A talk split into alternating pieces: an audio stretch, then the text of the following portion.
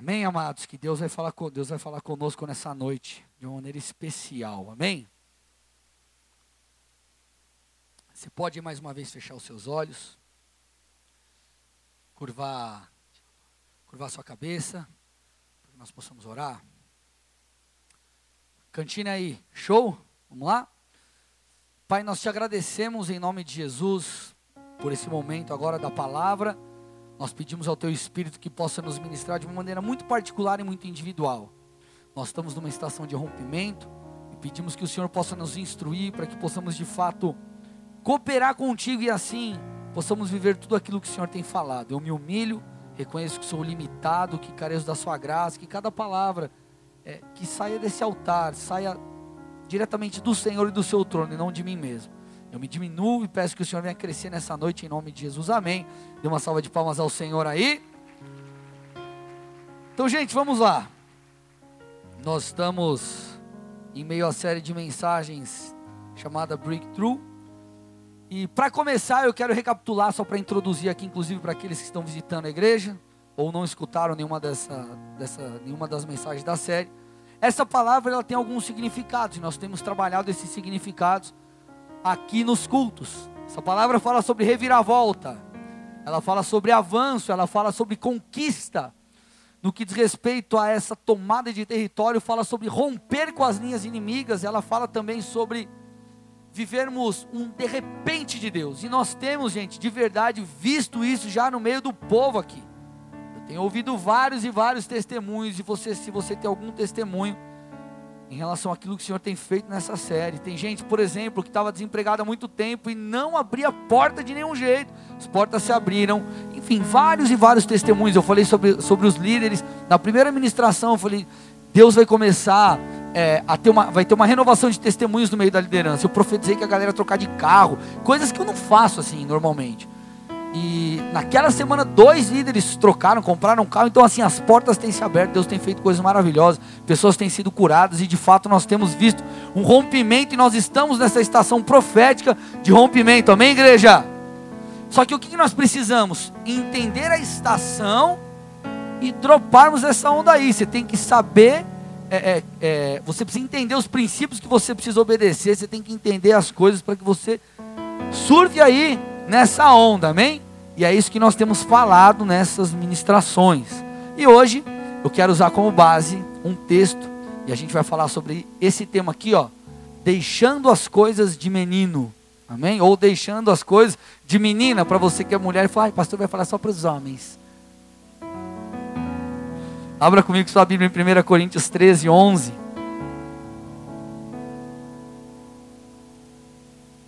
Primeira Coríntios, capítulo 13, versículo 11, diz assim: Quando eu era menino, falava como menino, sentia como menino, pensava como menino.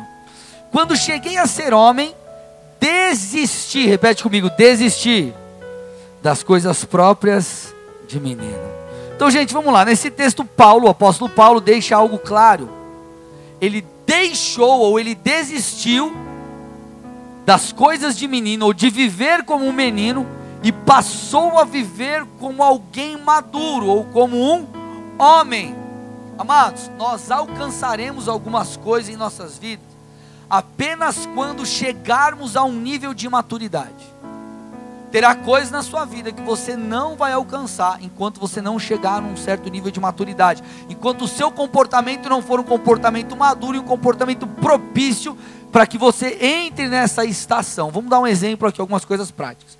Por exemplo, o camarada precisa de uma reviravolta no casamento. O casamento está destruído, a coisa está indo de mal a pior. Está quase ruindo a coisa. Ou a coisa já ruiu, ele está tentando reconstruir. O que, que ele precisa fazer? Qual é o primeiro sinal de maturidade? É reconhecer os seus erros, sim ou não? Se a coisa está desse jeito, é, não é porque estava tudo às mil maravilhas, é porque houve erros e falhas ali no processo. Então, primeira coisa que o cara precisa fazer é reconhecer os seus erros e mudar. Porque esse é um sinal de maturidade. Então, enquanto ele não mudar, você acha, imagina, irmã, você está casado, o cara só pisa na bola, só tá, tá desgraça. E, e ele tá, precisa mudar. Ele não muda, vai ter restauração? Dificilmente, sim ou não? Ou a coisa vai indo de mal a pior, você vai empurrando com a barriga. Por quê? Porque não houve mudança. E reconhecimento e mudança é sinal de maturidade. Então, enquanto o camarada não mudar, ele não acessará essa reviravolta. Ou esse breakthrough. Um outro exemplo, o cara, por exemplo, que é um crescimento na empresa. E talvez você começou a coisa meio. Vamos lá, vamos fazer, e vamos lá. Nem anota nada aí, tá tudo. Pega, o cara paga, você põe no bolso, já tira, já paga outra coisa e vai daquele jeito sem, sem organização alguma. Querido, vai chegar uma hora que para você crescer você vai ter que ter organização e gestão. Isso é um sinal de maturidade, por exemplo, empresarial, que na verdade é o mínimo. Jesus, sabe o que é interessante, gente? A Bíblia é, é um livro muito prático e, e, e muito aplicável. Antes de Jesus multiplicar os pães e peixes, e vamos lá, multiplicar pães e peixes fala de avanço, fala de um breakthrough. O que, que ele falou para os discípulos? Ei, Pega essa galera aí que está toda aí desorganizada, separa em grupo de 50 e manda todo mundo sentar. Depois que isso foi feito, aconteceu a multiplicação. Então o que, que eu estou querendo te dizer aqui com alguns exemplos? Um outro, por exemplo, vai. Talvez você fica falando assim, puxa pastor, minha hora não chega no ministério, minha hora não chega. Eu queria ser um líder, líder do ministério, diácono, presbítero, qualquer outra coisa parecida. Enquanto você não apresentar alguns sinais de maturidade, Deus não vai te levantar. O que, eu quero que você entenda nessa noite? A gente está falando tanto sobre rompimento, só que esse rompimento não vai acontecer só por causa da estação profética, vai acontecer se, foi o que eu falei na segunda ministração da série, você construir uma ponte entre esse lugar e aquele, mas para isso você precisará, essa ponte ela é construída por causa da, ou através muitas vezes da maturidade. Olha o que diz Gálatas 4, 1 e 2. Abre aí comigo, Gálatas 4, 1 e 2.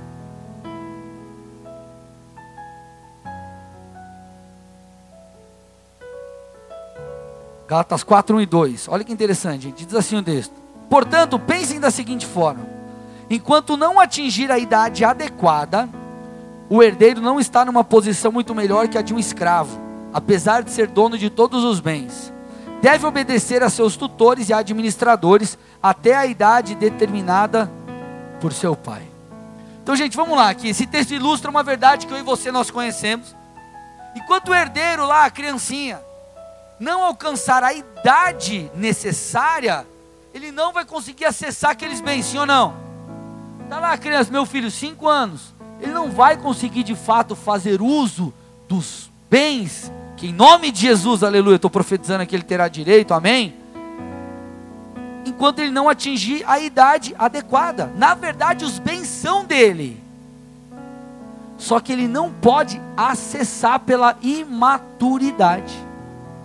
Então, querido, muitas coisas Deus já liberou para nós. Muitas coisas são palavras proféticas, muitas coisas são, são, são colheitas e realidades das Escrituras que estão à nossa disposição. Só que a chave que abre essa porta muitas vezes é a, é a maturidade, ou o nosso comportamento, ou um posicionamento devido para aquele momento ou aquela estação. Então, essa criança, vamos dizer assim, ela pode ter carro, é, carros, casas, muito dinheiro no banco, mas porque ainda é criança, não consegue ter acesso a essas coisas. Então, gente, se nós não amadurecermos, se nós não aprendermos a cooperar com Deus, se nós não aprendermos de fato como caminhar, quais são os comportamentos, as atitudes, o nosso posicionamento, nós não iremos acessar aquilo que Deus tem. Então Paulo está falando assim: ei, eu transitei da fase de menino, e eu passei a ser homem, eu amadureci. Olha para a pessoa do seu lado e fala assim: você precisará amadurecer. Então, para que esse breakthrough nos alcance, essa reviravolta, esse avanço, esse rompimento, meu irmão, você terá que amadurecer. Vamos lá, gente. Você acha que é, a pessoa acabou de se converter, tem um chamado lindo e maravilhoso, mas ela pode ser colocada, por exemplo, numa condição de liderança? Sim ou não? Não, porque ela é, é um bebê espiritual. Ela precisa de maturidade. Esse é um exemplo bem extremo, mas é para você entender que a maturidade nos leva a acessar e a des desfrutar de coisas que nós não des eh, desfrutaríamos, ou que nós não desfrutaremos hoje, Jesus, enquanto a gente não se posicionar. Então nós precisamos amadurecer. Agora, amadurecer em quê? Poderia falar N coisas, e eu quero falar sobre três pontos que estão descritos nesse texto que nós acabamos de ler. Então vou ler novamente, para a gente começar a, a passar dessa introdução, introdução costurar aqui a coisa. Quando eu era menino, ele diz, eu falava como menino. Eu sentia como menino e eu pensava como menino. Repita comigo. Falava, sentia e pensava.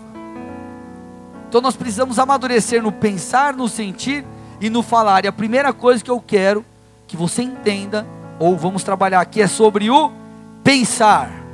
Eu falo muito sobre a renovação de mente. Eu falo, tenho falado inclusive bastante isso sobre, ou nessa série de mensagens. Então, na primeira mensagem, o que eu abordei com vocês? Que nós precisamos amadurecer no nosso pensar, ou seja, no nosso sistema de crenças. Nós precisamos entender que o impossível, viver o impossível, é só uma questão de ponto de vista.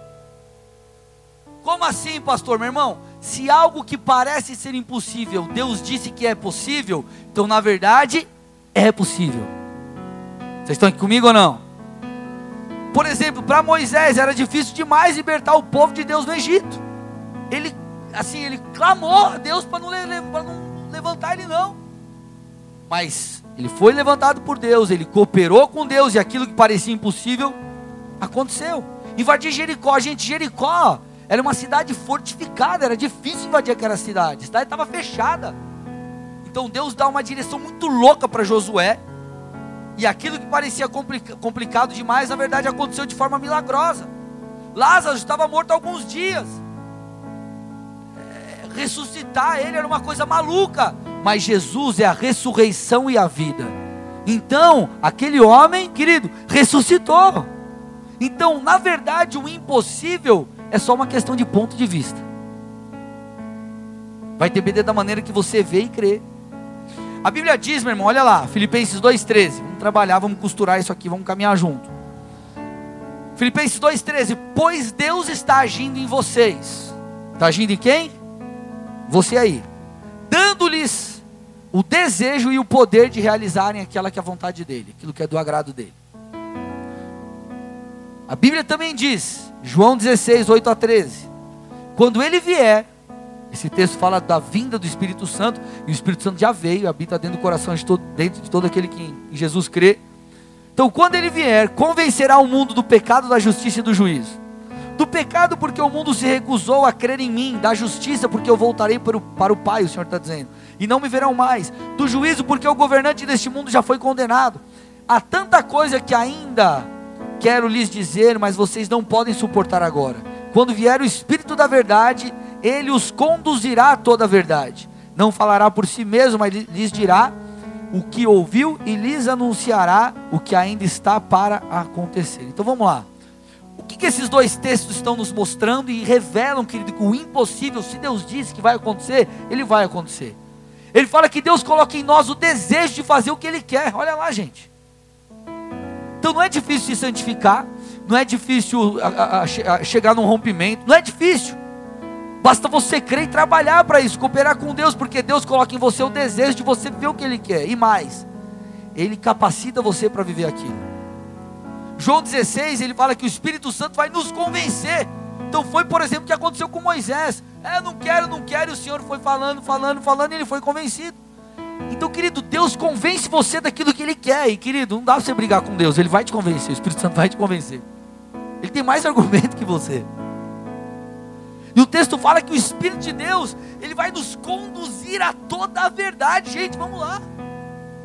É possível viver a vontade de Deus, por mais que ela pareça louca, por mais que aquilo seja grandioso. Sabe o que, sabe o que eu acredito que a palavra é mais, uma das coisas mais poderosas da Bíblia? É a renovação da nossa mente. É a transformação do nosso entendimento é aquilo que faz com o nosso interior. A Bíblia, ela destrói sofismas, ela quebra as mentiras de Satanás e ela estabelece, querido, uma vida por fé. Então a Bíblia, à medida que nós deixamos ela entrar, nós começamos a, a, a mudar o nosso entendimento e a gente começa a pensar como Cristo pensou. A Bíblia diz que nós temos a mente de Cristo. O que significa ter a mente de Cristo? Não é que você vai sentar e o pastor vai fazer uma cirurgia espiritual, abre tua cabeça, arranca teu cérebro e põe alguma coisa lá. Não é isso, é uma maneira de pensar. E como, querido, que Jesus pensa? O que, o que Deus disse que faria, Ele fará. É assim que Jesus pensa. Jesus, é, é, é, ele não era limitado por aquilo que ele via, mas ele era conduzido, guiado e vivia debaixo da palavra de Deus, debaixo das verdades de Deus. Então Jesus ele não era limitado por nada, mas ele era guiado por aquilo que o Pai falava. Vocês estão aqui, gente? Ah, mas como que você vai ressuscitar um morto? Deus queria que, que ressuscitasse, ressuscitou. Como que Pedro vai andar sobre as águas? Era vontade de Deus, então vem Pedro, anda. Entenda algo, meu irmão. O que nós cremos debaixo da vontade de Deus é tão concreto quanto aquilo que seus olhos podem ver. O que você crê debaixo da verdade de Deus é tão concreto quanto aquilo que seus olhos podem ver. Vamos lá, gente. Qual que é o nosso desafio de crer nas maluquices de Deus? É que Deus trabalha com fé, então aquilo não é perceptível como isso. Você acredita que tem um buchinho aqui? Sim ou não? Por que você crê? Porque você está vendo porque eu estou fazendo um carinho nele aqui. E se eu chegasse para você e falasse, aqui tem um buchinho, você vai acreditar? Não espiritualiza, irmão, racional. Você acredita que tem um buchinho aqui? Agora, se Deus diz que tem um buchinho? É concreto. Aí a Bíblia diz que a fé, ela é a certeza daquilo que se espera. E essa certeza, ela traz a materialização daquilo que ainda não existe. Por isso que enfermos são curados. A cura não está ali, não tem remédio, a pessoa, a pessoa não está tomando remédio. Mas pela fé aquilo, aquilo é acessado. Vou falar sobre isso mais para frente, estou adiantando as coisas aqui. Vamos, pega aí, irmão, vamos costurar a coisa aqui. Olha o que diz Gênesis 1. Do 1 ao 5. No princípio, você vai ver como a parada ela é concreta, amém? No princípio criou Deus os céus e a terra. Era a terra sem forma e vazia, e trevas cobriam a face do abismo, e o Espírito de Deus se movia sobre a face das águas. Disse Deus: haja e houve luz. Deus viu que a luz era boa e separou a luz das trevas. Deus chamou a luz de dia, as trevas de noite, passaram-se a tarde e a manhã. Esse foi o primeiro dia. Então a Bíblia diz que no princípio Deus criou os céus e a terra a terra estava sem forma, vazia e cheia de trevas. Só que no versículo 3 aqui, Deus disse: haja luz. Então, querido, clareou a coisa, houve luz. Agora, gente, que luz era essa que iluminava tudo? Se os luminares foram criados só no quarto dia, que luz era essa? Alguns dizem que essa luz era a luz que emanava do próprio Senhor. Sabe o que eu quero que você entenda aqui, querido? Deus não precisou de nenhum luminar para iluminar todas as coisas. Ele era suficiente. Então ele não precisava de um negócio concreto para fazer a coisa acontecer. Ele era suficiente. Então, se Deus falou assim para você, meu irmão, vai ter uma reviravolta na sua vida, vai ter um avanço, vai ter um rompimento. Deus, eu não estou vendo nada. Ele fala: Eu sou suficiente, a minha palavra é suficiente, a palavra profética é suficiente, aquilo que eu disse é suficiente para onde não existem as coisas acontecerem, o milagre romper. Talvez você diga: Ah, pastor, eu sei, a Bíblia me promete auxílio, mas eu não vejo saída para a minha situação, meu irmão. Ele é suficiente. Ai, Deus disse que eu seria um pastor, mas a igreja é grande, eu não consigo imaginar. Ei, Ele é suficiente. Sabe qual que é a grande questão? A Bíblia fala sobre renovação de mente. Na verdade, essa renovação é uma troca de mente, uma troca de mentalidade, é uma troca de padrão. Repete comigo, padrão. Sabe o que acontece? Sabe por que muitas vezes a gente não acessa as coisas, os milagres e tudo mais? Porque a gente fica brigando com a, a maneira de pensar natural e a espiritual. A maneira bíblica é a maneira humana. Sendo que Deus está falando, ei, você não tem que ficar brigando, brigando, brigando, brigando, brigando, para sobrepor a mentalidade bíblica. Você tem que trocar a tua mentalidade. O padrão é a maneira bíblica. Está entendendo aqui, irmão? A gente precisa mudar o nosso padrão. vou te explicar, você vai entender. Mateus 6,10. Abra lá comigo. Diz assim: Venha o teu reino, seja feita a tua vontade, assim na terra como no céu. Então o texto está falando assim: Ei, Deus, é um pedido, é uma oração. Fala da vontade de Deus isso também. Tem que ser feito na terra como é no céu. Ou seja, o padrão é do céu para a terra. Repete comigo, do céu para a terra. Qual que é o nosso problema? O nosso problema é que o nosso padrão tem sido terra terra. Terra terra. E Deus está falando, ei, é do céu para a terra, de lá para cá. O que, que significa isso? Nós não temos que ser governados pelas circunstâncias. Qual que é o padrão do céu? Fé. Qual que é o padrão do céu? A promessa de Deus, ela, a, a, o espiritual governa sobre o natural. Então é do céu para a terra, do céu para a terra. Se Deus disse, parece impossível, do céu para a terra e não da terra para a terra. Qual que é o nosso problema? A gente fica olhando. Eu até brinquei, eu, eu falei sobre isso um pouco na aula lá nos 300, no, em Curitiba, eu ministrei sexta-feira. Aí eu falei, o cara está aqui, estado atual, e ele quer chegar no futuro desejado. Tem um futuro desejável lá onde ele quer chegar. E aí o que acontece? Deus está falando, cara, não se preocupa com o como, faz a sua parte, mas não, não, não, não permita que o como te impeça. Né? Só que o cara, o que acontece? Em vez de ele crer com o coração de um menino, que é uma fé que, cara, Deus vai fazer, ele se preocupa com o como. Aí ele fica, mas meu Deus, aqui tem um vale, depois tem um monte, depois tem aquela circunstância, ah, aí tem o lance espiritual, o capetinho, o capetão, e o não sei o que, e o demônio, e não sei o que lá, e o cara fica colocando um monte de coisa, e isso impede a pessoa de crer. Só que Deus está falando, o teu olhar não tem que ser um olhar terreno, o teu olhar tem que ser um olhar celestial. Gente, eu estou me fazendo entender? De verdade? O que, que significa isso? A Bíblia está falando, ela está falando, ela é tão concreta quanto a cadeira que você está sentada. Simples assim. Simples assim. Ah, mas a palavra de Deus, ela é abstrata. Não é abstrata. A grande questão é que você, para acessar isso que parece ser abstrato, é que você precisa de fé.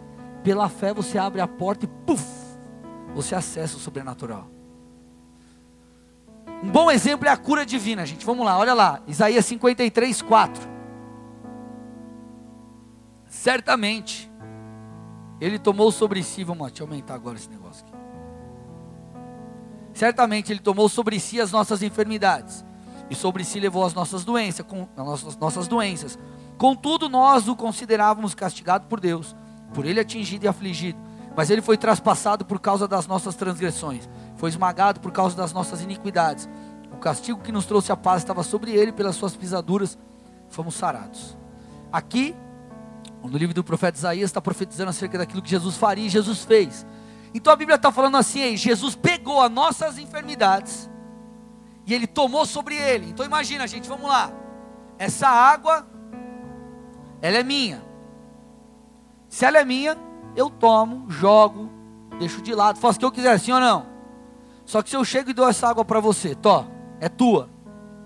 Eu consigo usar ela? Eu posso beber ela? Eu tenho o direito de, de, de fazer alguma coisa com ela, sim ou não?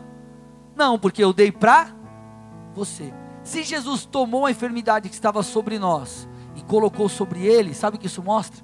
Que a enfermidade não tem direito de permanecer em nós. Por isso que nós acessamos a cura em nome de Jesus. Você fala, Deus, por isso que nós temos visto pessoas, diversas pessoas serem curadas aqui. Porque nós falamos, Deus, isso o Senhor já levou, essa enfermidade o Senhor já levou espiritualmente lá na cruz do Calvário. Então nós ordenamos enfermidade, vai embora. Então ela vai. Agora, a pessoa foi curada, você deu remédio para ela? Deu remédio?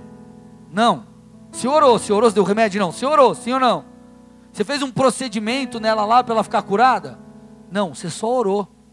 Mas a cura não aconteceu? Aconteceu. Sabe o que isso mostra? Que a palavra de Deus ela é tão concreta quanto um remédio que você tomar quanto algo que você vê. Qual que é o nosso problema? Fé. Qual que é o nosso problema? Terra, terra. Qual que é o nosso problema? Nós não, nós não olhamos para a nossa vida e fazemos uma leitura bíblica. Nós fazemos uma leitura terrena. Nós não temos um olhar celestial sobre a coisa. Gente, por favor, vocês estão entendendo? Tô, vocês estão tão quietinhos aqui, vocês estão prestando atenção ou eu estou falando abobrinha aqui? Amém. Aleluia. Então, querido, se Deus falou que é possível, por mais que pareça impossível, é possível. Você entendeu o que eu falei? Por mais que seja impossível, se Deus disse que é possível, é possível. Isso é uma questão de maturidade na nossa maneira de pensar. E quando você faz isso, querido, você começa a andar no sobrenatural. Você não caminha mais por aquilo que seus olhos veem. Então, por exemplo, quando Deus falou, muda de prédio, e nos deu sinais que era para a gente mudar. Você acha que eu não fiquei com medo? Claro que fiquei. Por que, que eu dei o passo de fé? Porque para mim a palavra de Deus era tão real quanto se alguém chegasse e abrisse um pacote de dinheiro e me desse 200 mil para fazer uma reforma. Deus falou, para mim é tão real e palpável quanto. Por que, que nós acessamos? Olha para o irmão do seu lado e fala: fé. Fé faz com que a palavra de Deus se torne concreta. Vocês estão aqui ou não? Então nós precisamos amadurecer nos nossos padrões de mente. Então, meu irmão, a partir de hoje, comece a crescer e amadurecer nisso. Às vezes rola aquela luta entre a carne e o espírito. Puxa, Deus falou, mas está difícil de crer, mas eu vou crer. E esse fight aí vai rolar para sempre. Mas tenta ir ganhando terreno e falando, cara, peraí, eu vou começar a mudar o meu padrão de mente. Tá ligado quando o cara tá de dieta e o cara fica naquela luta? Como esse cheeseburger eu não como, como esse brigadeiro eu não como, ah, esse pudim, esse, esse mousse de maracujá, esse. Não, e é tudo no mesmo almoço. O cara fica naquela, como não como, como não como, como não como. Aí ele chega perto, ele cheira o bolo. Ai, eu vou comer, eu não vou comer. Aí o cara, ai, não vou comer, e não come, vai embora. O certo que as pessoas falam é, por exemplo, abole o açúcar da sua vida. Então o ideal é você, querido, chegar numa hora que você não vai nem sentir muita vontade, porque teu corpo já limpou e está tudo certo, sim ou não? Está entendendo o que estou dizendo? Espiritualmente é a mesma coisa. Deus quer que eu e você possamos crescer, crescer, crescer, crescer, crescer, crescer e amadurecer. Aumente esse trem aqui. Aí agora. Amém, gente? Então, se Deus diz que é possível, é possível. Amadureça na sua mentalidade. Senão, você nunca vai romper. Você vai olhar para o teu casamento e vai falar, cara, eu preciso de uma reviravolta, mas está tudo ruim, você vai desanimar. Agora, se você olha com os olhos da fé, pum, você começa a construir uma ponte. Eu preciso de um avanço, como que vai ser? Ai, não sei o que, cara. Breakthrough. Por quê? Porque a tua mentalidade acessa lugares que parecem ser inacessíveis. Amém, gente? Então muda sua mente. Segunda coisa que nós precisamos amadurecer é em relação aos nossos sentimentos. Que o negócio estreita um pouquinho mais, amém? Paulo diz que ele sentia como um menino, mas depois ele amadureceu e passou a sentir como um homem, como alguém maduro. Vamos lá, gente. Qual que é a diferença entre uma criança e um homem no que diz respeito aos sentimentos? Uma criança em sua alma sente dor, se sente mal com algo que aconteceu, que a feriu? Sim ou não? Um adulto também? Sim. Não, pastor, sou machão. Sente também. Uma criança se frustra? Sim ou não? E um adulto, marmanjo, barbudo, barbado? Sim ou não? Uma criança fica chateada se o amigo o trai? Sim, e um adulto? Também. Qual que é a diferença então entre o adulto e uma criança? Não é o sentir, é o lidar com o sentimento. É o governar sobre as emoções. E o que acontece, gente? Muitas pessoas não estão vivendo um breakthrough porque não sabem lidar com as suas emoções. E se você não sabe lidar com as emoções, por isso que nós falamos tanto sobre isso. Mas se o teu caso é um caso gravíssimo, cara, não consigo sozinho, busque ajuda, irmão. Talvez o seu quadro é um quadro depressivo, busque ajuda. Vocês estão aqui comigo ou não? Mas o que eu quero que você entenda é que nós precisamos saber lidar com as nossas emoções. Talvez você precise, por exemplo, de uma reviravolta no relacionamento com seus pais. Só que talvez teu pai é aquele camarada meio bruto, meio ogrão, E ele fala um monte de coisa, te xinga. É, é para os mais antigos, aquele lance de apertar a tecla SAP. Quem lembra da tecla SAP? Senhor Jesus, gente, vocês levanta a mão, por favor, me ajuda alguém aí. Aleluia! Minha mãe falava assim, filho, aperta a tecla SAP. O que, que é isso? Vamos traduzir aqui, vamos entender o que teu pai está falando. Ele falou isso, mas nem é bem isso que ele quer falar, ele quer transmitir outra coisa. Só que para isso, meu irmão, talvez você vai ter que engolir muito sapo. Você vai ter que engolir a lagoa inteira, irmão. E você vai ter que saber lidar com as emoções. Você vai ter que saber, por exemplo, pedir perdão pelos seus erros. Você vai ter, meu irmão, que talvez é, é, é ouvir desabafo sem ficar dando piti. Você vai ter que ter humildade para reconhecer que errou. Ao invés de ficar se sentindo injustiçado se a coisa não deu certo. Vocês estão aqui comigo ou não? A cruz, Jesus morreu na cruz, ressuscitou, então a morte e ressurreição de Jesus trouxe um breakthrough sobre a humanidade, trouxe uma reviravolta. Mas para isso Jesus precisou sofrer, ou melhor, ele precisou transitar, vencer, atravessar ele, ele passou pelo sofrimento, ele venceu o sofrimento, ele venceu a dor. Sabe o que eu estou querendo te dizer, meu irmão? Jesus não vai te livrar das dores. Mas ele disse: Eu vou estar com você até o fim de tudo. Até o fim dos tempos, até o fim de tudo, eu estarei com você. E posso te falar? Isso basta. Sabe qual que é a grande questão, gente? Eu vou, eu vou abrir meu coração aqui. É, nós como pais, ou nós vemos às vezes uma, uma, uma, uma talvez uma falha nessa geração, que são os pais super protetores, pais que impedem os seus filhos de sofrerem. Ah, não, meu filho não vai sofrer, aí cria o filho numa bolha. Só que, meu irmão, essa bolha uma hora vai estourar.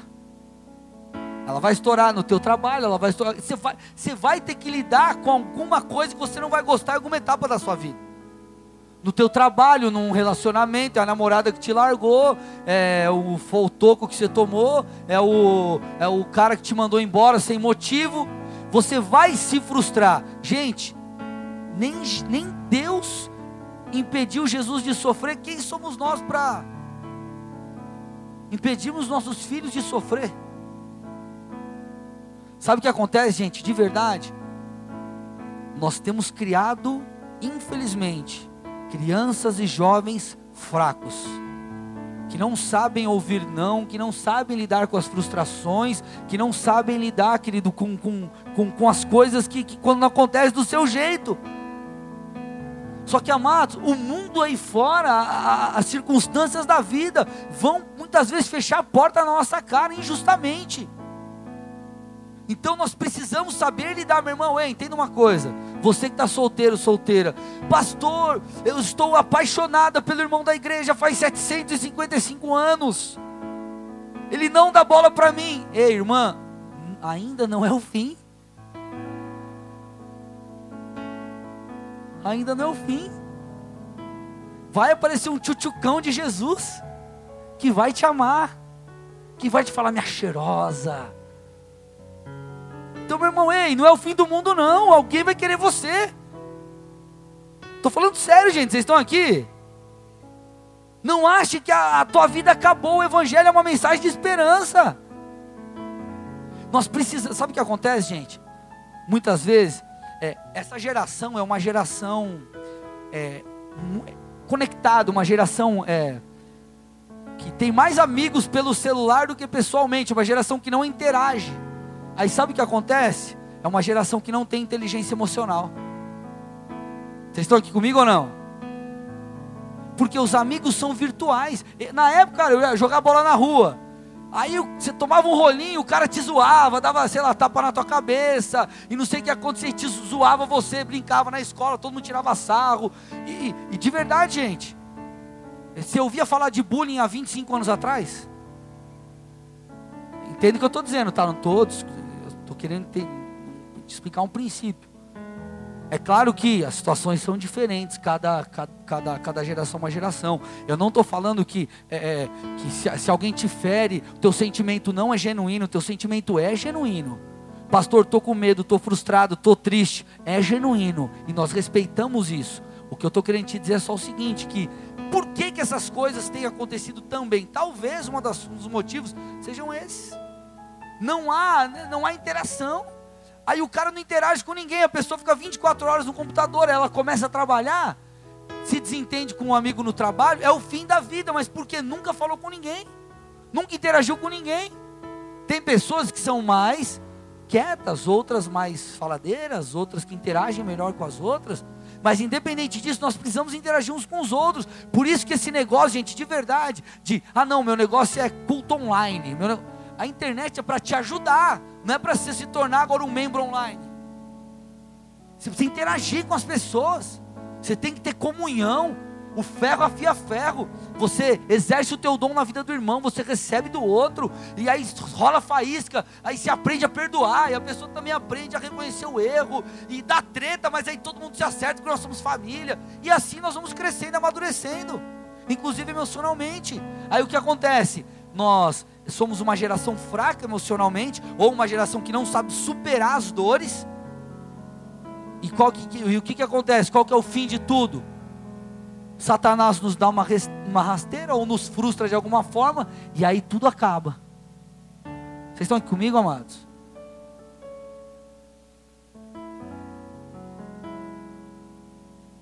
Faz sentido isso ou não, igreja?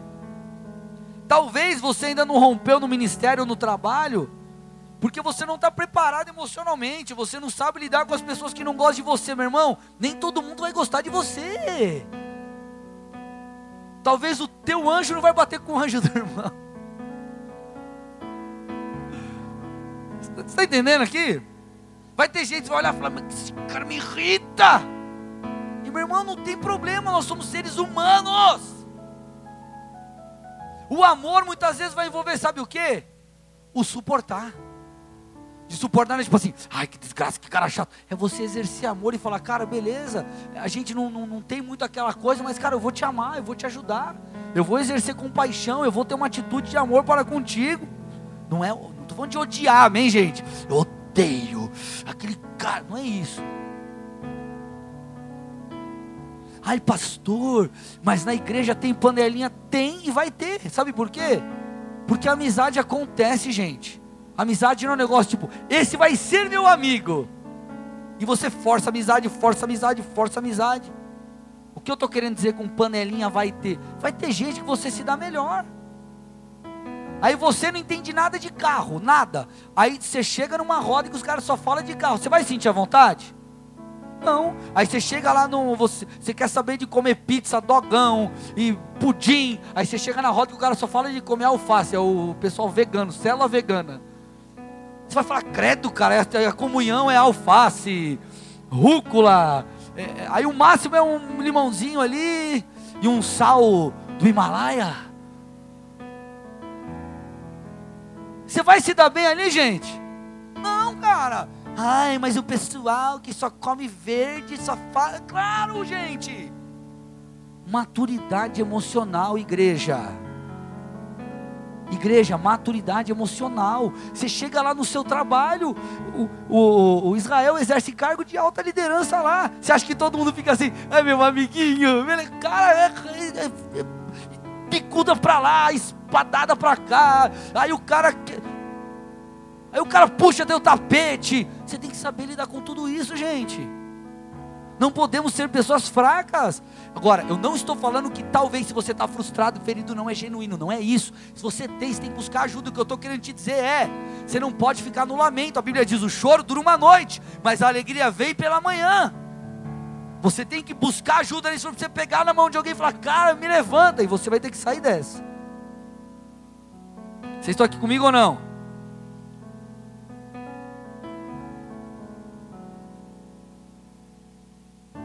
Que Deus vai te levantar se você não consegue ouvir um não na sua vida? Deus não vai te colocar como líder, porque posso te falar, tem gente que me ama, mas tem gente que não gosta de mim. Tem gente que eu amo, amo, amo, e o cara sai falando um monte de coisa de mim. Só que sabe qual é o meu sentimento? Eu sou maduro, eu sou o pai.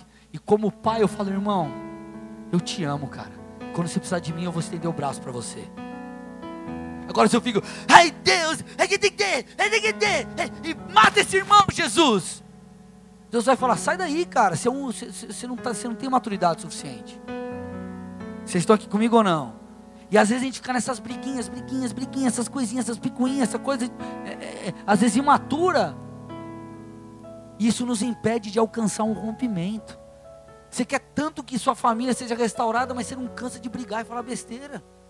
Você quer que o teu rompa algo na sua vida, mas você só fica reclamando. Vocês estão aqui, amados? Por que, que nós precisamos entender essa questão dessa, do, dos sentimentos? Porque todos nós somos dependentes de Deus, amém, igreja? Dependentes de Deus, mas no que diz respeito a nós, nós somos interdependentes. Ou seja, Deus nos desenhou para que dependamos também uns dos outros. Olha o que a Bíblia diz em Tiago 5,16. Portanto, confessem seus pecados, o quê? Devemos confessar a Deus, mas algumas coisas nós vamos ter que confessar uns aos outros. Uns aos outros não é tipo assim, aê galera da célula, acabei de trair minha mulher. Tem que falar com o seu líder, teu pastor. Amém, gente? Mas está falando, confessem seus pecados uns aos outros e orem uns pelos outros para que sejam curados. A oração de um justo tem grande poder e produz grandes resultados. Ou seja, Deus nos fez interdependentes. Talvez, irmão, preste atenção nisso, é muito importante. Talvez a chave que abra a porta do rompimento na sua vida esteja na mão de outra pessoa e não na sua. Eu vou repetir. Talvez a chave que abre a porta do rompimento na sua vida esteja na mão de outra pessoa e não na sua. Quantas vezes eu já fui abençoado, querido? Abençoado por tempos de mesa, conversando com pessoas. Eu sou abençoado em aconselhamentos. Eu estou ali para dar, mas eu aprendo, eu cresço. Quantas vezes, querido, eu, cresci por causa de outros, eu cresço por causa de outros. Agora, como que nós vamos romper e deixar de ser meninos se vivemos em uma bolha. Como eu disse, as pessoas não têm inteligência emocional porque vivem atrás de um celular. Não tem problema você ficar no celular, só que você tem que interagir com os outros. Você, você, você tem que se expor. Você tem que, cara, serve no ministério, se envolve. Pastor, sou mais quietinho, não tem problema. Seja quietinho, eu também sou. Só que você precisa se envolver. Você precisa entender que o corpo é um mecanismo que você vai aprender. Vocês estão aqui, igreja, sim ou não? É aquilo que as pessoas falam, é um tal do networking. Às vezes, cara, é alguém que vai abrir a porta que você precisa. Pastor, onde está o rompimento, rompimento, rompimento, rompimento? Irmão, não viva numa bolha. Saiba ter, você tem que ter estabilidade emocional. Você tem que saber lidar com as suas emoções. Você não tem que sair dando piti por qualquer coisa, irmão. Numa boa, estou te falando isso. Nós precisamos, é, é, Paulo ele fala, eu desisti de sentir como um menino. Tem gente, por exemplo, que quer um rompimento nas finanças, mas vive usando a falsa paz para romper a aliança com Deus. Não, pastor, é, é, Deus sabe o que eu estou passando, Deus sabe o que você está passando. Só que Deus não passa por cima de um princípio que Ele mesmo estabeleceu.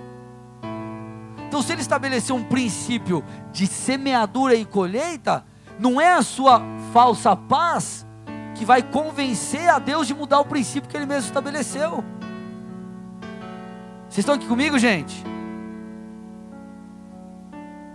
O amor, você vai lá em 1 Coríntios 13, é muito mais do que um sentimento. O amor tudo suporta, ou seja, envolve. Muitas vezes você vai sofrer por causa do amor, ou seja, você vai, não é sofrer de ficar lá ligar uma música meio. É, ah, ela me traiu, e ai, você chora lá, e toma uma pinga aí. Mas muitas vezes amar vai ser você, querido, se doar. Nós temos que entender que nem tudo é romance, nem, nem tudo é romance. Vocês estão entendendo aqui comigo ou não? Estão comigo ou não? Então Paulo está falando, ei, eu vou governar sobre os meus sentimentos. Eu deixarei de, de, de, de, de deixar, a, a minha alma não mais governará a minha vida. Eu desisti de sentir como um menino. Eu desisti de sentir como um menino. Como um menino, ah, eu quero um rompimento na minha vida espiritual, mas é que o camarada faz. Ah, eu tô ah, hoje eu não estou afim de ir para a igreja, o cara não vem. Deixa de receber o alimento que precisa, se ele não come, ele não cresce, se ele não cresce, ele não tem um rompimento. Imagina se chegasse e falasse assim: é, você é, o, você é o patrão, você é o gerente, você é o dono da empresa. Aí o teu subordinado chega para você e fala: Ah, chefe, seguinte, hoje eu não estava muito afim de trabalhar, eu não vim. Aí no outro dia ele fala a mesma coisa, depois de uma semana ele fala de novo. O que, que você vai falar pro cara? Negão, tchau, velho. Você não é digno do salário que eu estou pagando para você, porque você não tem maturidade para receber o que eu estou te dando. É a mesma coisa em relação a gente, espiritualmente, todas as outras coisas. Então nós temos que governar sobre os nossos sentimentos. Entenda uma coisa, amado: nenhum sentimento justifica a quebra de princípios. Olha, irmão, olha, olha para o irmão do seu lado, diga assim: nenhum sentimento justifica a quebra de princípios. Pastor, bati na minha mulher, soquei a cara dela. Ela está me enchendo. Justifica, irmão. Traí minha mulher porque ela me traiu. Não justifica. Não justifica. Ah, pastor, roubei um dinheirinho lá porque eu estava precisando. Você é ladrão. Não existe, ah, eu sou Robin Hood. Vocês estão aqui, irmão? Sim ou não? Não justifique, nenhum sentimento justifica a quebra de princípios. Porque, meu irmão, vamos lá, se você for governar, governado e guiado pelas suas emoções, tua vida vai de mal a pior. Pastor, preciso de ajuda, levanta a mão, dá sinal de fumaça. Estamos aqui para isso, irmão. Agora, o que a Bíblia vai exigir de você não tem como romper sem domínio próprio. Pastor, mas como que eu vou exercer domínio próprio e me controlar? Ei, meu irmão, o domínio próprio é um fruto do Espírito. E a boa notícia é que o Espírito habita em você. Ah, mas não estou muito afim. Ele deposita em você o querer, é só você se abrir. Mas eu não sei como fazer. Ele te capacita para tal. Ah, mas será? Ele te guia toda a verdade. Sabe o que nós precisamos, gente? Decidir viver de uma maneira diferente. Cara, a partir de hoje eu não vou ser mais governado por aquilo que eu sinto. Eu vou ser governado pela palavra de Deus e pela verdade de Deus. Querido, não foi uma vez, foi mais de uma, do mais. De eu não querer subir nesse altar para pregar porque eu não estava legal. Só que sabe que eu sabe que eu dizia a mim mesmo? Eu não posso fazer isso. Eu tenho que governar sobre. E à medida que você governa sobre, você vai ganhando autoridade. E você vai declarando a sua alma quem manda. E quem manda é Jesus, não é você, não é o seu coração. Vocês estão comigo ou não? Agora, para fechar a mensagem. Nós precisamos ser maduros no pensar, maduros no sentir. Porque como que Deus vai colocar coisas maiores na sua mão se você não governa sobre as suas emoções? Como que você vai ser um pastor, vai ser um gestor? Deus vai colocar mais funcionários na sua mão, você vive reclamando e vive, ah, não, não, Deus vai falar, cara, você vai morrer, então não calma, não vou te dar mais nada. Você não sabe governar sobre os sentimentos? Você está morrendo com cinco pessoas? Eu não vou dar 300, não vou dar 100, não vou dar 200. Fica com as cinco que está tudo certo. Amadurecer para que haja um rompimento. Vocês estão comigo aqui ou não? Terceira coisa, precisamos amadurecer no falar. Paulo disse: Eu pensei, passei a pensar como homem, sentir como homem e a falar, não mais como um menino, mas eu falar como um homem, de uma maneira madura. Como que fala um menino? O menino ele fala sem fé, ou na verdade o menino é aquele que pronuncia com base naquilo que vê. O maduro espiritualmente é aquele que fala com fé pelo que crê. Ele emite, entenda uma coisa, com a sua boca, meu irmão, você emite decretos. Vocês estão aqui ou não? Me dão mais um tempinho? Amém? Nós precisamos entender, gente, que biblicamente nossas palavras têm poder. Ela é muito mais do que a maneira de você externalizar aquilo que está no seu coração.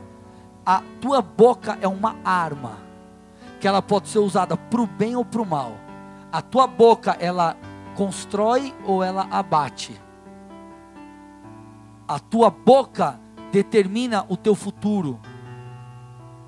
Quero te mostrar, olha o poder da palavra. Romanos 10, 9, põe para mim aí. Se você declarar com a sua boca que Jesus é Senhor e crer em seu coração que Deus ressuscitou dos mortos, será salvo. Então você crê com o teu coração. Jesus é o meu Senhor, eu me arrependo. E você declara, então você é salvo. Salmos 33, 6. O Senhor, o quê? O Senhor falou e os céus foram criados. Pelo sopro da sua boca as estrelas nasceram. Mas, pastor, aí está falando sobre Deus, meu irmão. Eu e você fomos criados à imagem e semelhança de Deus. A matéria-prima divina está sobre nós. O mesmo Espírito que levou Jesus a fazer aquelas obras está em nós nos ungindo. A Bíblia diz que faríamos obras iguais ou maiores às, às que Jesus fez. O que eu estou querendo te dizer, amado, que há poder também nas suas palavras, em nossas palavras, como os filhos de Deus. Provérbios 18, 21, olha lá. A morte e a vida estão no poder da língua. O que bem a utiliza, come do seu fruto. Então, a morte e a vida estão no poder das nossas palavras. Eu te pergunto, o que tem saído da sua boca? que a sua vida vai continuar sendo uma vida infeliz e nada vai mudar? Ou você tem emitido decretos de fé que mudam o seu presente e constroem o seu futuro? Vocês estão aqui ou não? Olha o que o Cachiluna fala no livro dele. Essa frase é top. O inimigo precisa de nossas palavras para nos causar dano. E Deus precisa delas para nos abençoar. Vou repetir. O inimigo precisa de nossas palavras para nos causar dano, e Deus precisa delas para nos abençoar. A quem você as dará? Com fé, entregue as suas palavras à vontade divina. Sabe o que nós precisamos entender, gente? Que as circunstâncias são mudadas pela nossa boca. As circunstâncias são mudadas. Sabe por que muita gente fala só coisas negativas? Porque declaram com aquilo que enxergam, ou declaram por causa daquilo que única e exclusivamente os seus olhos veem. Declaram com base na sua circunstância atual. Então a vida do cara não está legal, então ele diz: Puxa, pastor, tá difícil, nada vai mudar. Aí no outro dia, puxa, nada muda, não vai dar certo. No outro, puxa, que desgraça, que droga. No outro, puxa vida, olha lá, minha vida não muda, puxa vida. E ele está enchendo o querido reino celestial de palavras malditas. O diabo pega aquilo e fala: beleza, eu vou materializar isso aqui. Você precisa mudar a sua declaração. É, é claro que você não pode ser aquela, aquela criança no sentido de tá tudo mal e tá tudo bem. e você ficar fantasiando a vida. Se tá mal, tá mal. Só que a questão é, a realidade divina é mais real do que a realidade dos seus olhos veem. A realidade divina é mais real do que a sua realidade atual. Vocês estão comigo ou não? O que Deus declara é, se sobrepõe a toda e qualquer coisa que você possa estar vivendo. Então, quando você, fazendo uso da fé, declara, convicto das promessas, querido, o que não existe acontece. A reviravolta chega, o rompimento te alcança. Então a realidade da palavra de Deus, a realidade da palavra profética, a realidade da promessa é mais real do que aquilo que os seus olhos veem.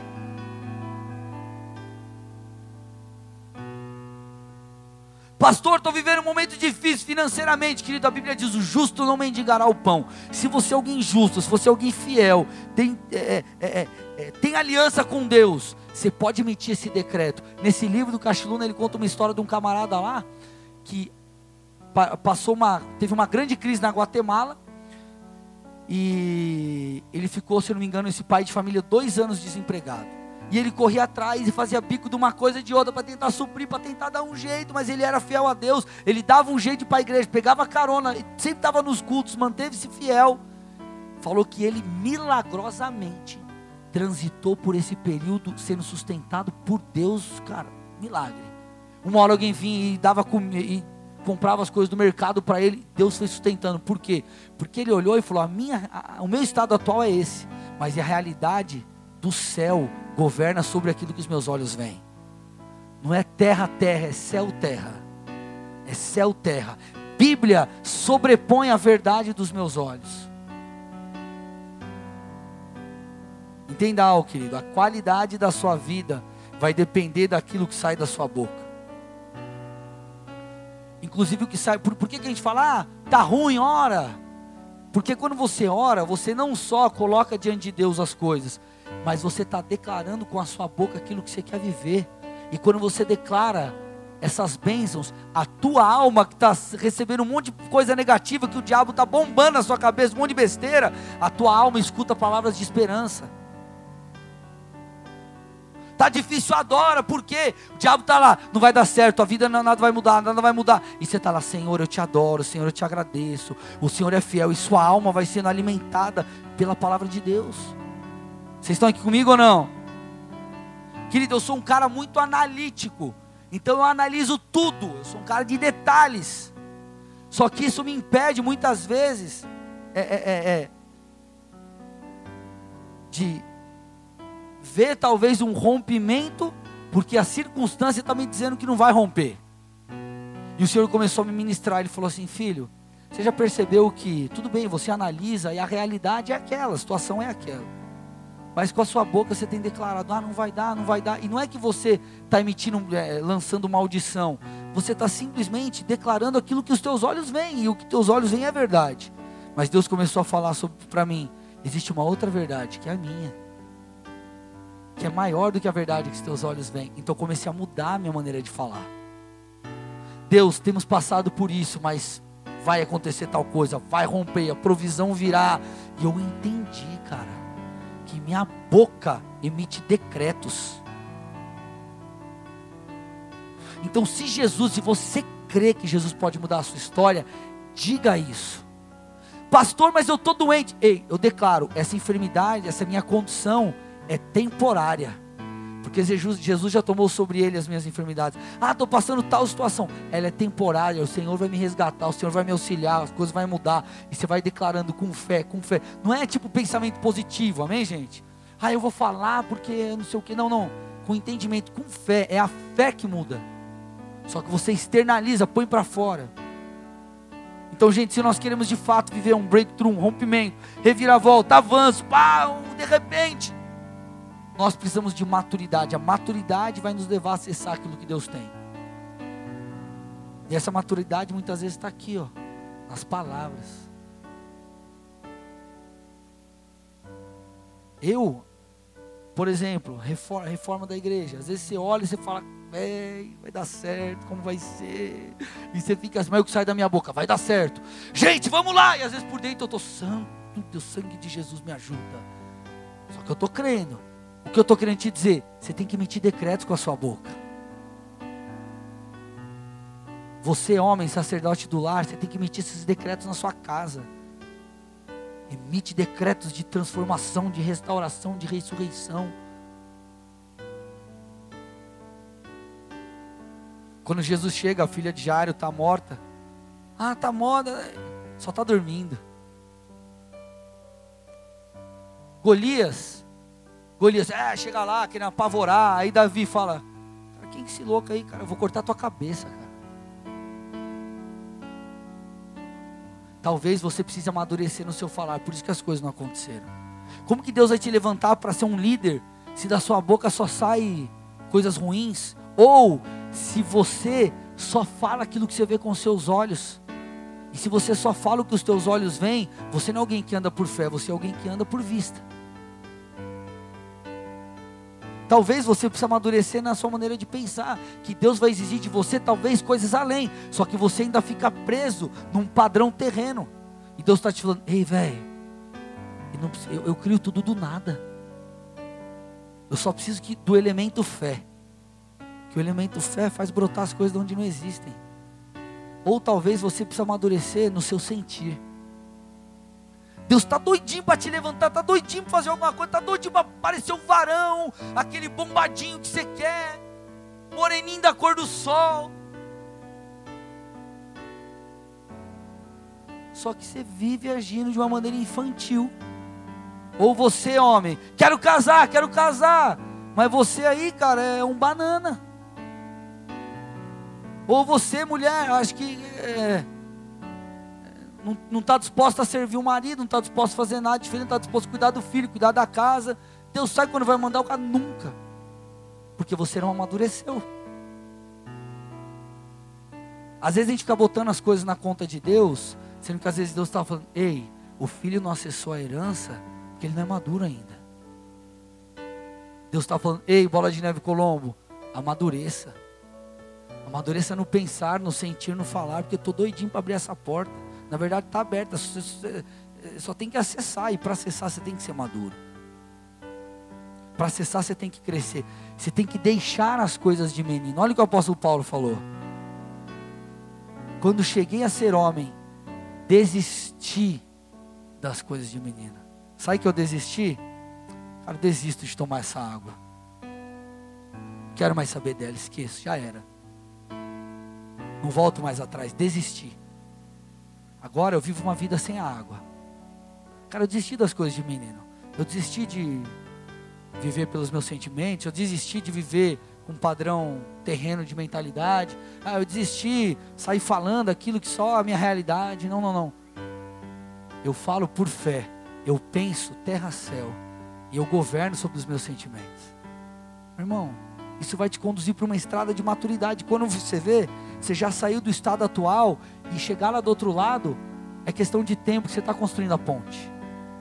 Você não está mais é, subestimando, ou melhor, você não está mais é, desistindo de viver os princípios bíblicos por causa daquilo que você sente. Você anda pela palavra.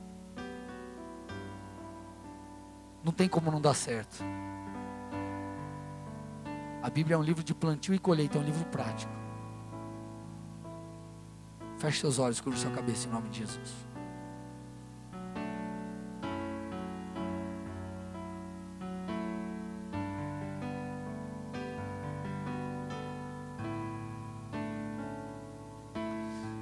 Quero fazer duas orações. A primeira, querida, por você que está visitando essa igreja pela primeira vez.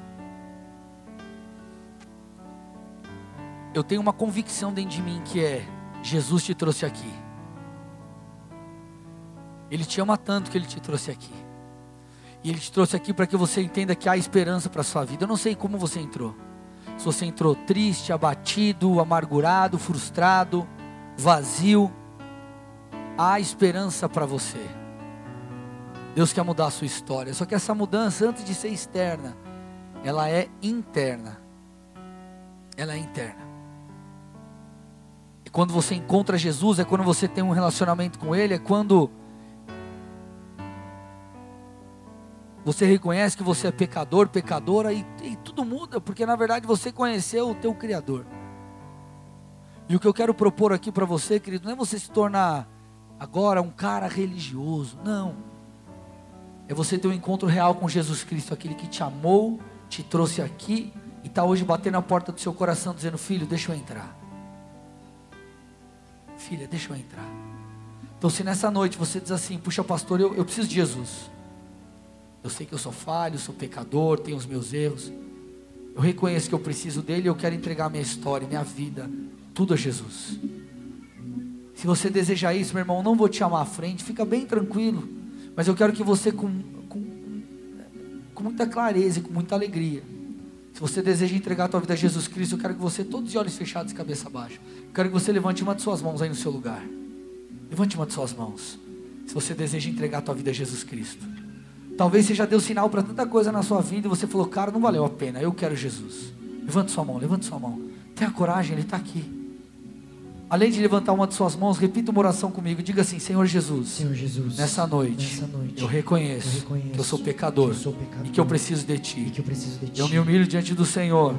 Diante do Senhor. E te peço, e te peço faça tudo novo. Faça tudo novo. Escreve meu nome, Escreve meu no, nome livro da vida, no livro da vida. Que a partir de hoje, partir de hoje eu caminho, eu caminho contigo, contigo e eu possa, e possa construir, construir cooperando com o Senhor, com a, o Senhor, tua vontade, a tua vontade na minha vida. Na minha vida. Eu te peço, eu te peço que eu tenha experiências com o Senhor. Que eu tenha experiências com o Senhor. E eu te agradeço. Eu te agradeço. Porque eu serei cuidado. Eu serei cuidado todo tempo. Todo tempo pelo teu espírito. Pelo teu espírito. Em nome de Jesus. Pai, eu entrego cada uma dessas vidas a ti. Em resposta a essa oração, essa confissão, que eles sejam tocados e tocadas pelo Senhor. Eu quero abençoar cada área da vida dos meus irmãos, das minhas irmãs. Declarar, Pai, provisão, respaldo, declarar, Pai, estabilidade emocional, declarar cura se há enfermidades, Pai, declarar vida onde há morte, declarar alegria, Pai, onde há abatimento. Eu quero liberar as suas bênçãos sobre o teu povo e te pedir, Pai, que eles tenham uma experiência com o Senhor e sejam guiados para mais perto de Ti e possam dar passos rumo a essa maturidade para que no tempo certo eles acessem a herança. Em nome de Jesus. Amém e amém. Dê uma salva de palmas ao Senhor. Meu irmão e minha irmã, você fez essa oração, quero te parabenizar, porque a mudança da sua vida começou hoje e agora.